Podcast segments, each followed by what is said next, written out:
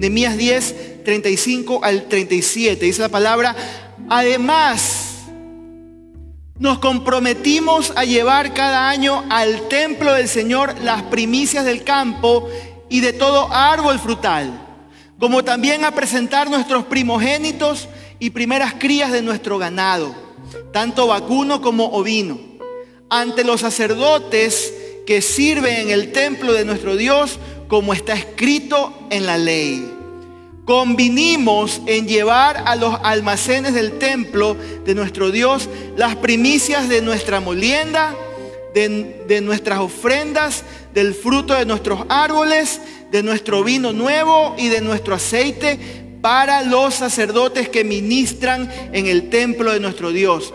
Convinimos también en dar la décima parte, el diezmo, de nuestras cosechas a los levitas, pues son quienes recolectan todo en los pueblos donde trabajamos. ¿no? Entonces aquí lo que estamos viendo en primer lugar es la reforma que hace Nehemías. Nehemías está reformando, después de que ha reconstruido la muralla, está llevando al pueblo a volver a lo que decía la ley de Dios y puntualmente tiene que ver con nuestros recursos, con nuestros dineros, o con, mejor dicho, con los dineros, los recursos de, de ellos, ¿no? Pero después vemos, y vamos ahora a Nehemías 13, del 7 al 12, dice la palabra, dice Nehemías, regresé a Jerusalén y me enteré de la infracción cometida por Eliasid al proporcionarle a Tobías ¿Quién era Tobías? No sé si ustedes lo, leímos la semana pasada. Tobías era uno de los enemigos de Judá, de, los judíos.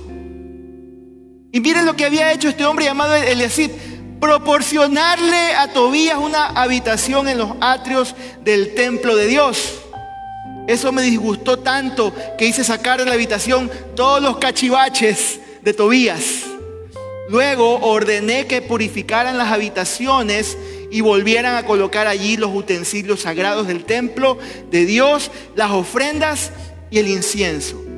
También me enteré de que a los levitas, los levitas eran los servidores del templo, los que servían, los cantores, los músicos, los que estaban en la puerta, los que estaban sirviendo en el templo, los, los colaboradores del templo. Dice, me enteré que a los levitas no les habían entregado sus porciones de que los levitas y cantores encargados del servicio habían regresado a sus campos.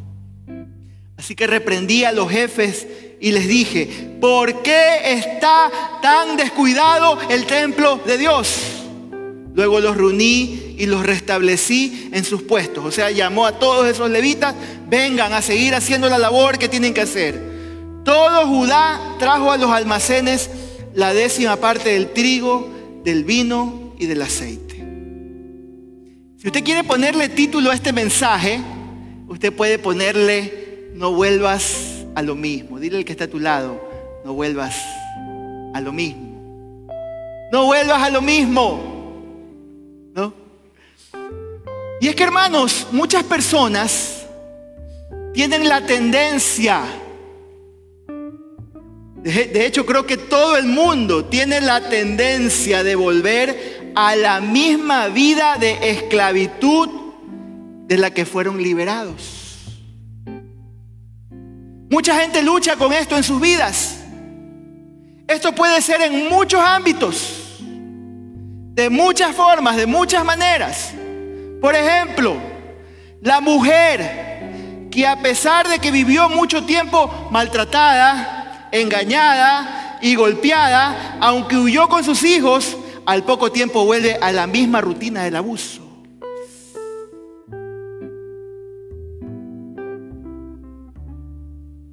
Muchas veces vuelven a lo mismo. Nosotros como iglesia somos pro matrimonio, pero no somos pro maltrato. No somos pro maltrato. Ni maltrato psicológico, ni maltrato físico, ni maltrato verbal. Eso no lo, no, lo podemos permitir ni aceptar en la casa del Señor. Si en el reino de los cielos no es aceptado, tampoco aquí en la casa del Señor. No lo podemos permitir y me gustan esos amenes de hombres, de hombres de Dios. Y si usted y las personas que están en las redes, mujeres que están en las redes, que están viviendo así, venga a conversar conmigo o denúncielo. Amén.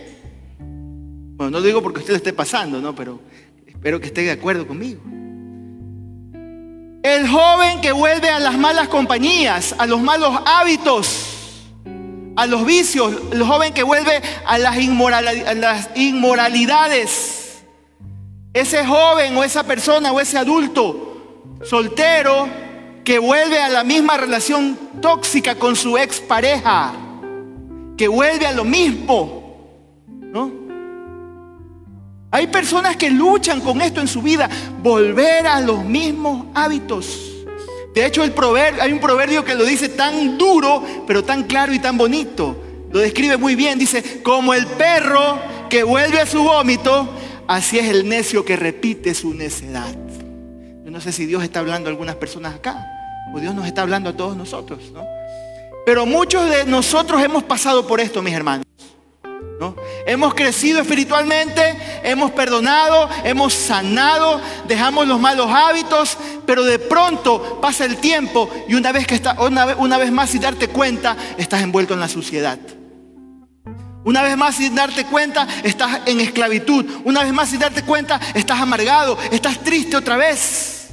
Es como que volvemos a esas mismas actitudes tóxicas, volvemos al pasado, volvemos a cosas destructivas. Dios ya nos sacó de allí y muchas veces regresamos a lo mismo. Muchas veces volvemos a lo mismo.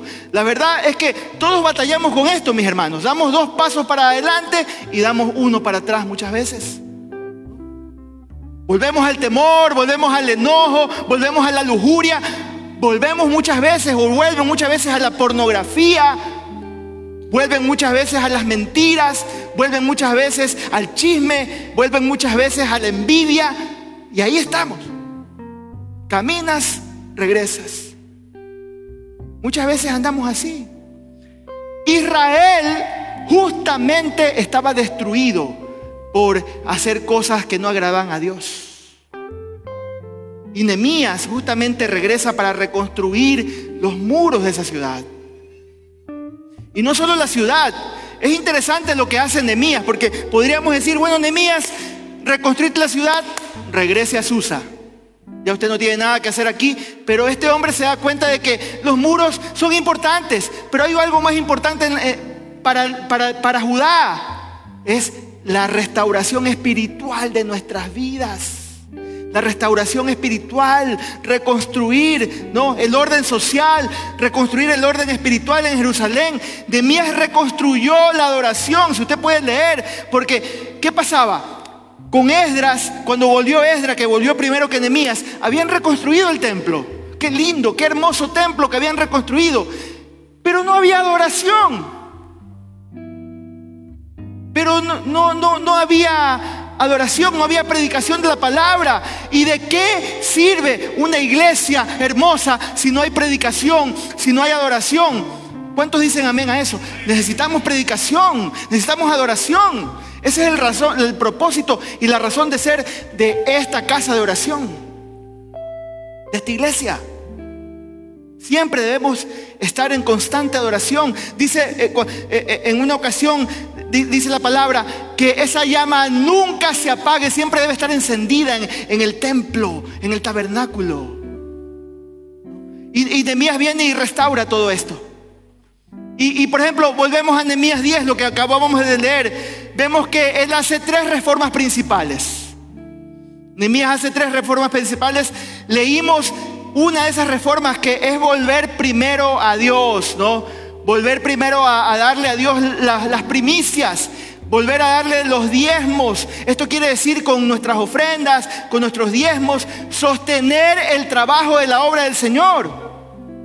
Sostener el mantenimiento del templo, sostener la adoración, sostener obreros para que vayan y sigan predicando la palabra por todos lados sostener los lugares como lo que tenemos ahora, donde podemos atender a nuestros propios hijos, nuestras nuevas generaciones. Y Nehemías le hace esta reforma y dice, tenemos que volver a esto. Y ellos dicen, nos comprometemos. Ellos dicen, nos comprometemos con hacer esto. No leímos todo el pasaje, hermanos, pero la otra reforma fue de lo que habla Nemías, es el matrimonio y la sexualidad, que ya vamos a hablar de esto, ¿no? Pero también la otra reforma fue el tiempo y nuestras prioridades. Y es interesante que son justamente estas tres cosas, estas tres reformas de las que habla Nehemías, no, son la sexualidad y el matrimonio, el tiempo y las prioridades, el dinero y el propósito. Es interesante que a la gente no le gusta que se metan con una o con estas tres áreas de su vida. Y por esta razón mucha gente, a mucha gente no le gusta seguir a Cristo. A la gente no le agrada seguir a Cristo cuando tú le empiezas a hablar sobre dinero, sobre su forma de manejar el dinero, cuando le, hablas sobre su forma de manejar su sexualidad, cuando le hablas cómo, cómo maneja su tiempo. La gente dice, yo necesito el perdón de los pecados. Yo necesito que Dios toque mi vida, ¿no? Pero no me toques ninguna de estas tres áreas.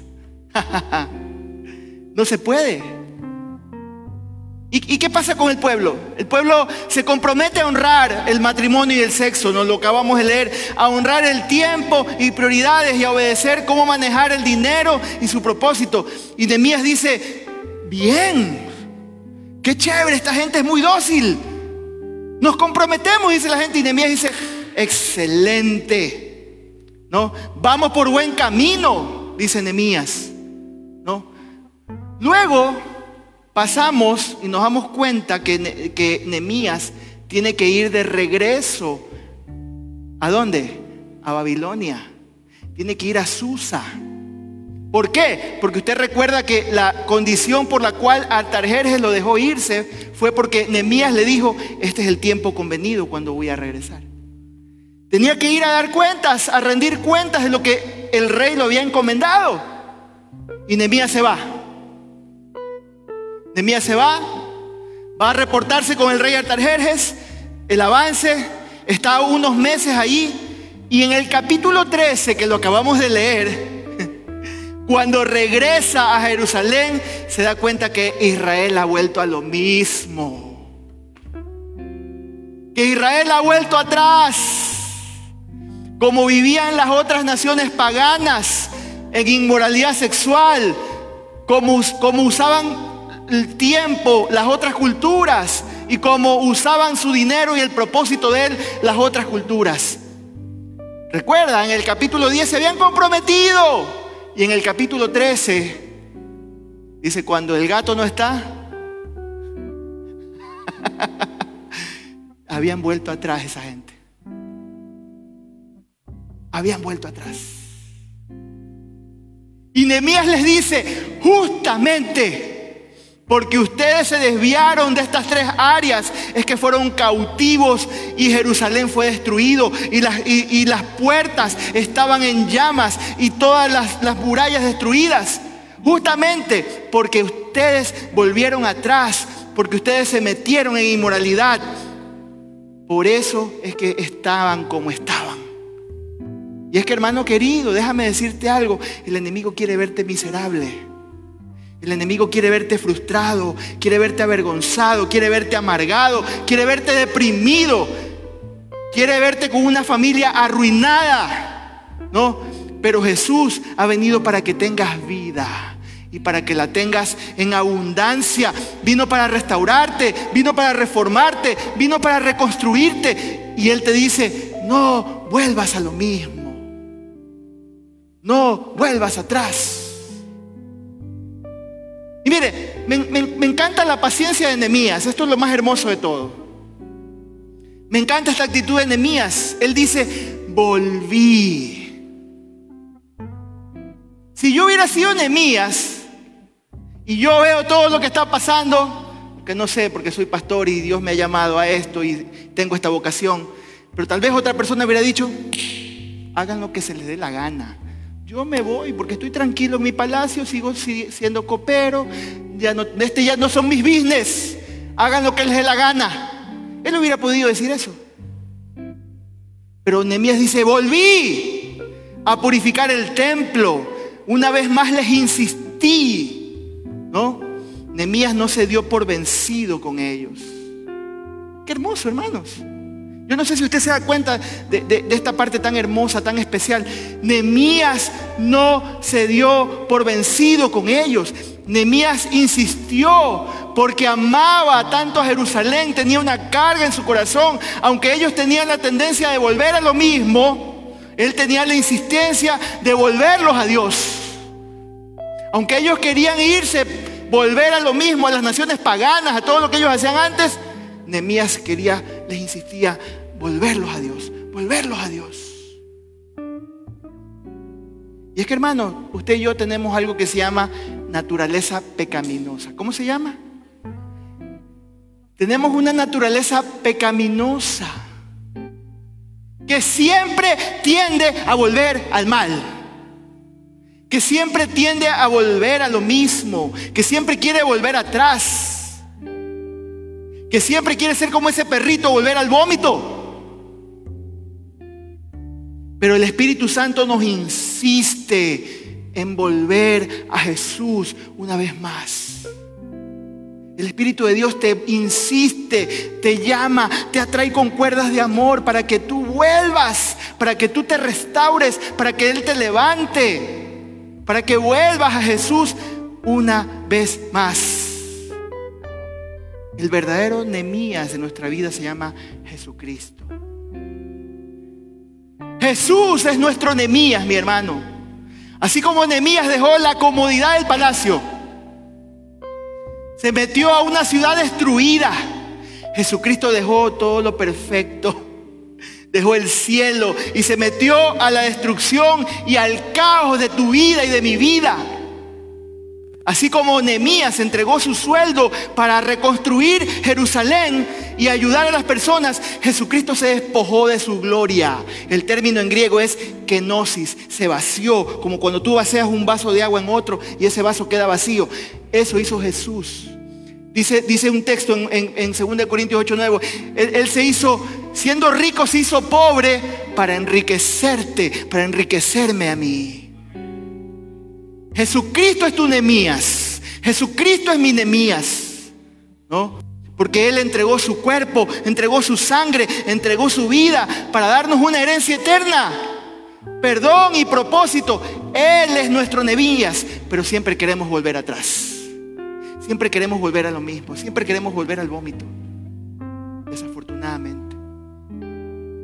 Así como Nemías no los desechó cuando volvieron atrás. Jesús no te desecha cuando tú vuelves a tu antigua naturaleza. Él insiste en reconstruir tu vida, amado, amada. Él quiere reformarte, Él quiere reconstruirte. Dice el Salmo 23.1, Jehová es mi pastor, nada me faltará. En lugares dedicados pastos me hará descansar, me guiará a corrientes de agua, confortará mi alma, me, me guiará por sendas de justicia por amor de su nombre. Si tú quieres que Salmo 23.1 sea una realidad en tu vida, que dices, Jehová es mi pastor, nada me faltará, tú tienes que dejarte guiar. Primero tú tienes que dejarte guiar. No puede Él ser tu pastor si tú y yo no nos dejamos guiar. Y me encanta lo que dice, y ahí está el texto, Hebreos 12:10. y me parece un poco chistoso porque es la realidad, ¿no? Dice, en efecto, nuestros padres nos disciplinaban por un breve tiempo como mejor les parecía. Yo no sé cuántos aguantaron a harto palo. Yo aguanté harto palo, no les voy a negar. Y mi mamá ahora me dice, yo te daba palo, mijito, pero por era porque te amaba. Era porque quería lo mejor para ti. Y, da risa porque así dice el texto, ¿no? Ellos, ellos pensaban que hacían lo correcto. Ellos pensaban que hacían bien. Yo sé que usted también disciplina a sus hijos, ¿no? Pero Dios lo hace para nuestro bien, a fin de que participemos de su santidad. Tal vez su papá, su mamá, ni sabían lo que hacían. Pero Dios que es perfecto sabe lo que es mejor para ti y para mí. Aunque a veces pareciera disciplina, aunque a veces decimos, esto es injusto Dios. Aunque a veces decimos, Señor, ¿hasta cuándo? ¿Por qué? ¿Para qué? Pero Dios nos está guiando por el camino correcto. Dios te está guiando por el camino correcto y te dice, hijito, venga por aquí. No vuelvas atrás, papacito. Vamos para adelante. Te trata como un niño pequeño muchas veces. Me guía, me guía. Ahora, yo quiero que pensemos en esta pregunta. En estas preguntas, quiero que las piense para usted mismo.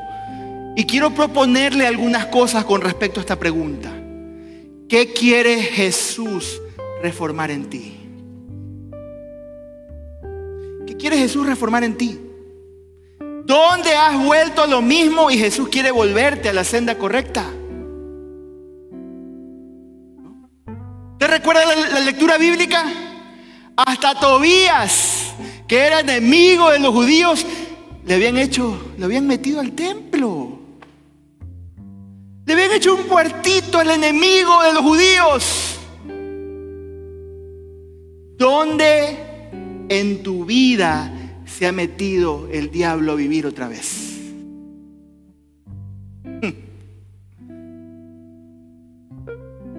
Ahora, yo quiero compartir contigo tres cosas importantes que tienen que ver con las tres reformas que Nehemías compartió con ellos, que, que, ellos dijeron, nos comprometemos a hacerlo así.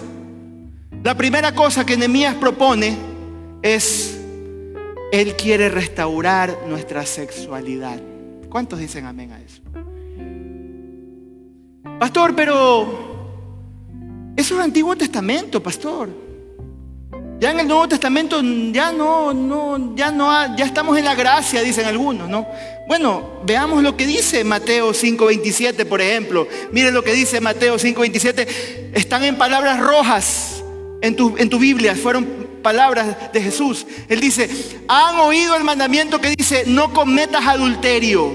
Pero yo digo, que el que mira con pasión sexual a una mujer ya ha cometido adulterio con ella en el corazón.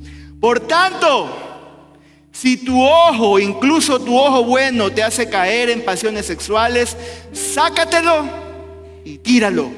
Es preferible que pierdas una parte de tu cuerpo y no que todo tu cuerpo sea arrojado al infierno. ¿no?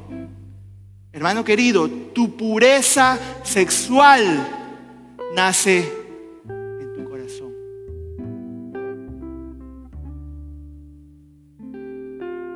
No, es que técnicamente no he pecado, pastor, no, he hecho nada. ¿no? no tiene nada de malo mirar, pastor. Bueno, dile eso al Señor. O díselo cuando llegues allá a la presencia de Él. No lo digo yo, hermano, lo dice la palabra.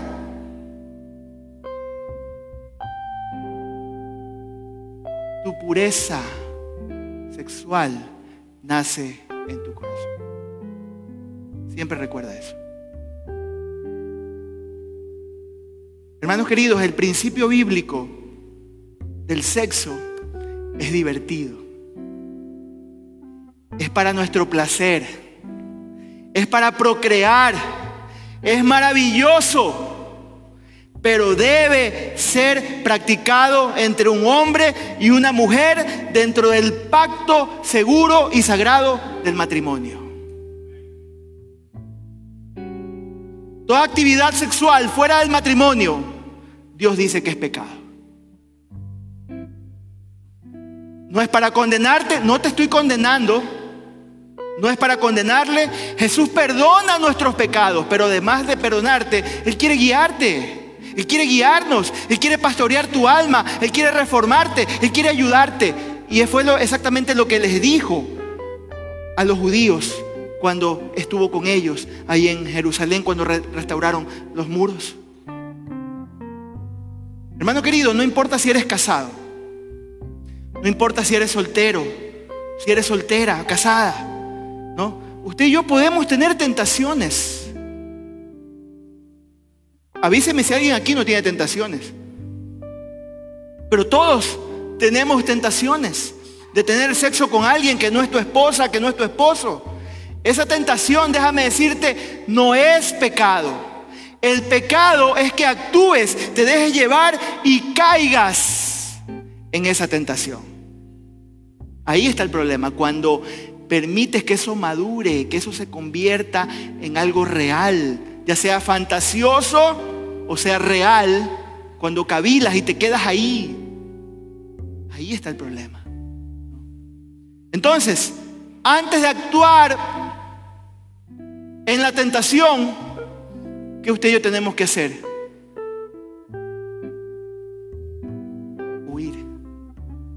Es lo primero que usted y yo tenemos que hacer. Huye. Sal corriendo.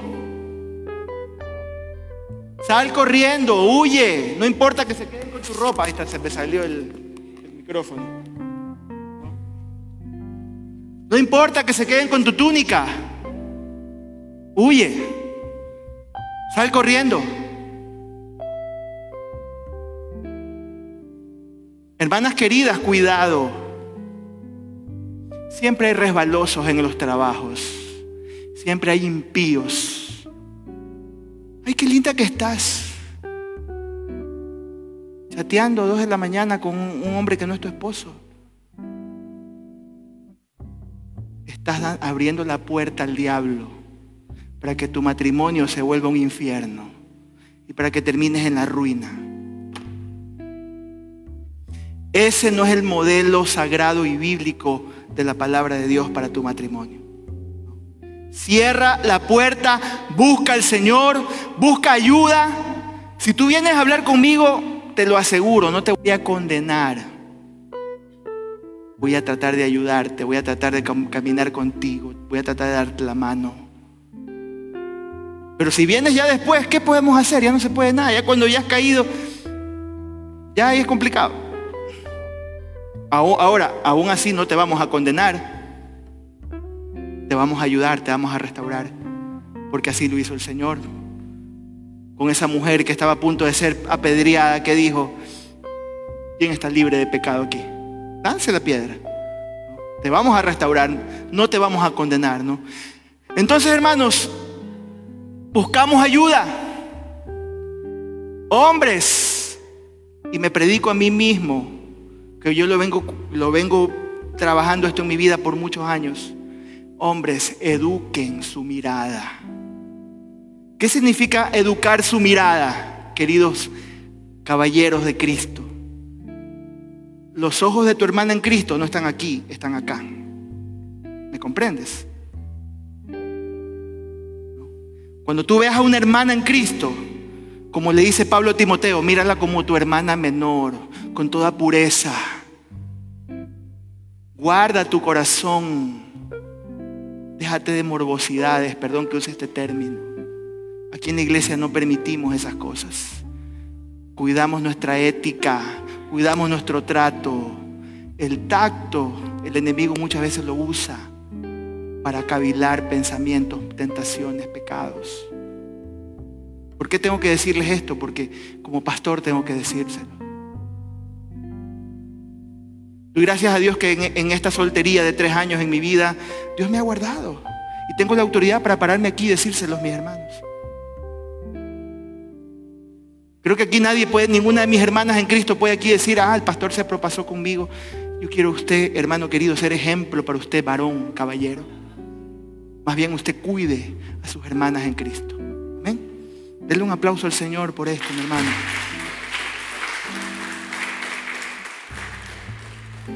Caminemos en pureza. Amén. Yo le pregunto a usted, para, para usted mismo, ¿qué lidera tu sexualidad? ¿La cultura? ¿Las tentaciones? las redes sociales o Jesucristo? ¿Qué lidera tu sexualidad? Ojalá que sea Jesucristo. Número dos. Número dos. ¿Qué fue otra reforma que, trajo Nehemías al pueblo y que es una reforma para nuestras vidas también, en la que nosotros debemos acogernos?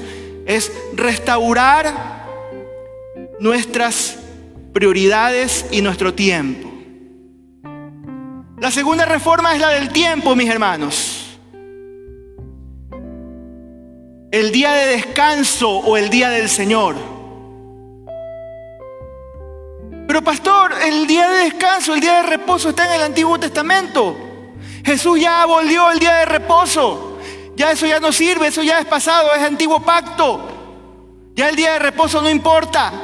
Hay gente que piensa que Jesús quitó el día de descanso y esa es una mala interpretación. Usted y yo, usted tal vez está leyendo mal la palabra de Dios. No. Jesús nunca desechó el día de descanso. Más bien le dio propósito al día de descanso, mis hermanos.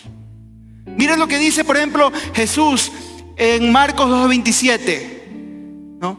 ¿Qué, estaba pasando con, Jesús? ¿no? Eh, él, él estaba, estaba con sus discípulos y les dio hambre. Y tal vez no había un McDonald's cerca. No había algo donde comer, no había un agachado ni nada. ¿Y qué hacen ellos? Van a un campo, arrancan espigas, las empiezan a, no sé, a moler y se las empiezan a comer. Y los fariseos, los intérpretes de la ley, empiezan a criticarlo y empiezan a, retarlo al Señor y a sus discípulos que por qué hacen eso. ¿No? Pero Jesús les dice, después Jesús les dijo, el día, ah, ¿por qué estaban bravos? Porque lo estaban haciendo en un día de descanso, ¿no? en un día de reposo, en un Shabbat que se llama. Él dice, el día de descanso se hizo para satisfacer las necesidades de la gente y no para que la gente satisfaga los requisitos del día de descanso.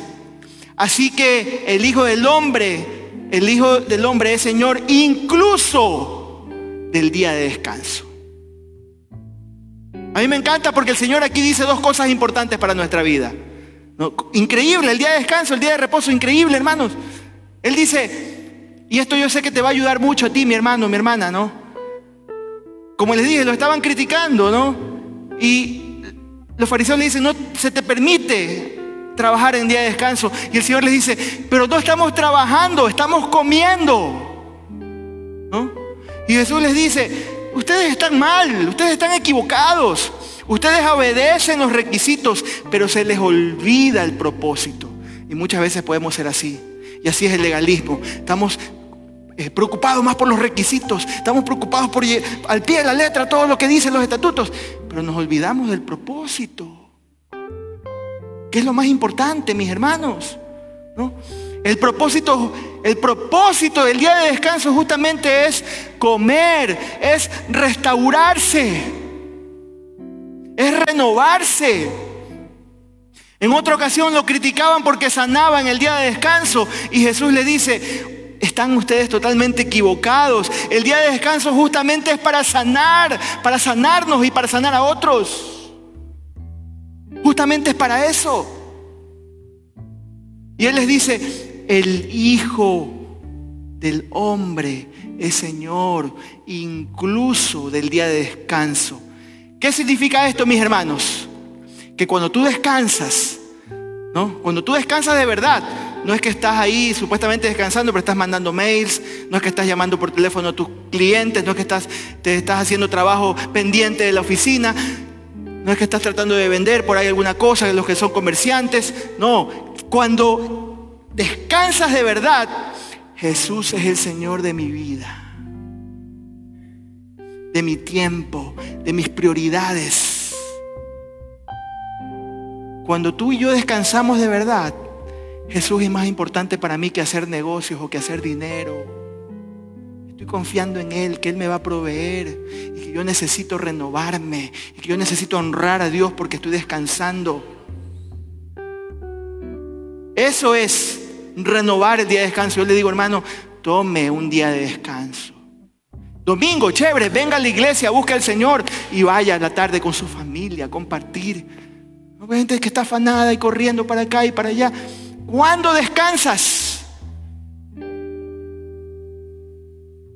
Ah, cuando me muera. El Señor quiere que ahora tú lo honres con tu descanso. Porque Él es el Señor del día de descanso. Amén. Y número tres. ¿Qué fue otra cosa que el Señor restauró? Y yo sé que estas cosas como que a la gente no les gusta de las que, le hablen, ¿no? No, gusta, le gusta a la gente que se metan ni en su sexualidad, ni matrimonio, ni que se metan en su, en su tiempo y prioridades, ni tampoco que se metan lo último, ¿con qué? Con los diezmos y las primicias. Ya va, pastor, a hablar de esto. Que de hecho usted sabe que yo normalmente no hablo de esto. Yo me dedico a predicar la palabra, aunque esto también es parte de la palabra de Dios. ¿Por qué los diezmos y las primicias? Porque con eso estaban sosteniendo, como lo dije hace un rato, la adoración, la predicación en la casa de Dios. Y algunos dicen, pastor, eso es Antiguo Testamento. Ok, vamos a leer el Nuevo Testamento a ver qué nos dice, hermanos. ¿No? Miren lo que dice Filipenses 4, 15, 16, 19. Miren lo que dice Pablo. Al principio, cuando comencé a anunciar la buena noticia y salí a Macedonia, cuando comencé a predicar el Evangelio, dice Pablo, ¿no? Los únicos que me ayudaron fueron ustedes. Está hablando de los filipenses, ustedes, los de la iglesia de Filipos, ¿no? Ninguna otra iglesia colaboró conmigo. Suena vergonzoso y feo, ¿no? Aún cuando estuve en Tesalónica y necesité ayuda, más de una vez ustedes me enviaron lo que necesitaba. ¿Qué es lo que estaban haciendo? Me, encanta la palabra del versículo 15. Dice, colaboró conmigo. Hermano querido, cuando usted está dando sus primicias, cuando usted está dando sus diezmos, sus ofrendas, usted lo que está haciendo es colaborando. Usted se vuelve socio. Usted es parte del que el reino de los cielos siga avanzando. Es parte de que esto siga creciendo. ¿no? El versículo 19 dice, y ya que ustedes han hecho esto y que ustedes no se olvidaron de mí y que ustedes han colaborado y ustedes han sido socios, dice, por eso de sus riquezas maravillosas mi Dios les dará por medio de Jesucristo todo lo que les haga falta. Les pregunto, ¿ustedes creen que los filipenses dieron para que Dios les diera? Yo creo que no. Ellos dieron para colaborar, porque está claro ahí en el texto bíblico, mis hermanos. Ellos dieron para colaborar y eso me habla de propósito, de ser copartícipes de algo que es mucho más grande y mucho que trasciende mucho más allá de lo que vamos a vivir en esta vida. Es para el reino de los cielos. Piensa en, los tiempos de Enemías, ¿no? Ahí, ¿qué, ¿qué habían? Habían agricultores habían ganaderos, había constructores, habían carpinteros. Ese era su trabajo, esa era su vocación, mis hermanos. Pero su propósito, cuando traían sus primicias y diezmos a la casa del Señor, ellos decían, mi propósito es para que el nombre del Señor se haga más famoso, se haga glorificado, para que haya adoración en la casa, para que la gente que está sirviendo a tiempo completo pueda ser sostenida y podamos seguir adelante y que el reino de Dios crezca. Ese era el propósito de los judíos en aquella época. Y Pablo cuando dice, ustedes ofrendan, ustedes diezman, dan para la construcción, ustedes están siendo socios. Están colaborando para que el reino sea exaltado y que Jesús sea conocido. ¿no? Centro Cristiano de Manta, cuando tú diezmas, cuando tú ofrendas, cuando tú das primicias, no es solo para que tengamos más aquí en la casa del Señor o para que Dios te bendiga a ti, aunque Dios te bendice. Dios te da, Dios te provee, Dios te suple necesidades, ¿no? Pero cuando tú diezmas y ofrendas, ¿no? Es para colaborar. Es para que colaboremos. Y eso es encontrar propósito, que Jesús sea exaltado y sea predicado, mis hermanos. Ese es el único propósito. El día jueves, les cuento rapidito esta historia. El día jueves me encontré con un joven, él se llama Washington Reyes. En el 2016, ¿recuerda el terremoto? Creo que todos recordamos con desagrado aquel tiempo, ¿no? Este joven apenas escuchó el terremoto, al día siguiente de Guayaquil él se vino, iba en la, entre la carretera, todo desolado, devastado, destruido, iba viendo cuerpos en la carretera, gente muerta, gente que había sacado sus, muertos. Él llegó a Canoa, Manabí. ¿Conocen Canoa, Manabí? Vía a Pedernales. Él llegó a ese lugar. Dice, yo no sé, pastor, pero Dios me, me trajo, me llevó acá, en aquella época, 2016. Y empezó a trabajar con la gente, a ayudar como pudo, lo que podía hacer, universitario, politécnico, parte de un equipo, fue, se llevó a unos más. Y ahí yo lo conocí, nos hicimos buenos amigos, Guachito y yo. Yo empecé también a visitar Canoa, en ese tiempo todavía era parte del, del equipo pastoral del Centro Cristiano de Guayaquil, yo. Y los domingos, sábado predicaba a los jóvenes en la noche, el domingo cogíamos para Canoa y ahí pasábamos domingo y lunes, lunes día libre obviamente, trabajando con él. A los pocos meses levantamos una iglesia ahí. Usted sabe que a mí me encanta, me apasiona esto. Levantamos el Centro Cristiano de Canoa. Y cada tres meses yo llegaba, bautizábamos gente, tenía el culto. Y él seguía ahí. Se casó el joven, de ahí ya pues yo me vine para Manta, le perdí el rastro y el día jueves, el día miércoles él me escribe, pastor, estoy regresando de Canoa a Guayaquil y quiero pasar por Manta saludándote, me dice. Yo honestamente pensé que se había muerto esa obra y, mal de parte mía, ¿no? porque yo venía pensando y orando por Canoa hace tiempo. Me viene a ver acá y nos vamos a almorzar con Guachito. Estamos llegando a un acuerdo, estamos llegando a un acuerdo de volver a retomar la obra del Señor ahí en Canoa. Así como estamos tratando pues de levantar el tema de las acuatas, Centro Cristiano Montecristo en las acuatas, creemos que hay la oportunidad también allá en Canoa de volver a retomar. Me mandó fotos y me, asombró ver, tienen una, una, casa que está alquilada, ahí en el patio han puesto pues cañas y se están reuniendo, va la fundación a ayudar, bueno, están, sigue adelante esa obra. Y me dice, pastor, quiero volver otra vez a trabajar contigo, vamos adelante, levantemos y sigamos levantando iglesias aquí en Manabí. Ese es el sueño que tengo en mi corazón. Para ese propósito son nuestras ofrendas, son nuestros diezmos, son nuestras primicias, para que el reino de los cielos sea establecido aquí en la tierra, el nombre de Jesús se haga famoso. Entonces yo quiero que usted me ayude orando por este sueño.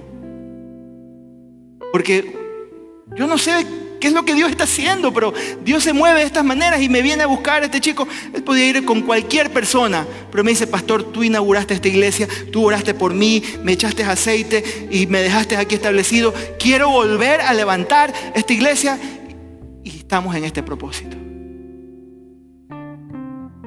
Entonces yo le pido, ayúdeme orando. Crea en estas reformas y aplíquelo a su vida, su sexualidad, su matrimonio, su prioridad y su tiempo. Crea en estas reformas su dinero y el propósito de ese dinero. Créale al Señor. Yo quiero terminar haciéndole estas preguntas. ¿Qué está dirigiendo tu sexualidad, mi hermano? ¿Qué está dirigiendo tu tiempo y tus prioridades? ¿La cultura del mundo? ¿Qué está dirigiendo tu propósito? ¿Es la cultura? ¿La corriente de este mundo? ¿El sistema de este mundo? ¿Es tu naturaleza pecaminosa la que te está guiando y te está haciendo volver atrás a lo mismo? ¿Es tu propia opinión? La Biblia dice, no seas sabio en tu propia opinión. Son tal vez tus propias ideas. Son tus tentaciones, tus inclinaciones a pecar, o es Jesucristo. Ojalá que sea Jesucristo.